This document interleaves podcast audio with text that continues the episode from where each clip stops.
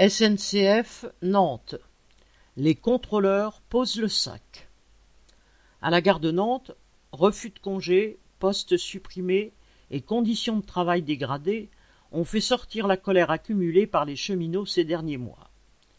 Tous dénoncent les attaques de la direction qui a pourtant été bien contente de les trouver pendant la pandémie quand il a fallu s'adapter au gré de la crise. Au guichet, une grève spontanée a eu lieu le week-end des 18 et 19 septembre. Quant aux contrôleurs TGV, ils se sont mis en grève le 12 octobre, à près de 85% à l'appel de la CGT, et se sont retrouvés en assemblée générale.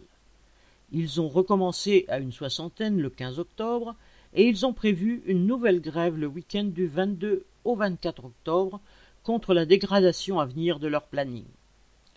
Mardi 12 octobre, c'est à plus de 80 que les contrôleurs grévistes ont envahi une réunion où la direction locale décidait de leur planning à venir en visioconférence avec la direction parisienne.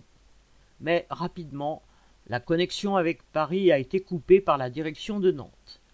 Elle, qui s'enorgueillit qu'avec elle tout va bien, a essayé de cacher le mécontentement, sans y arriver cette fois.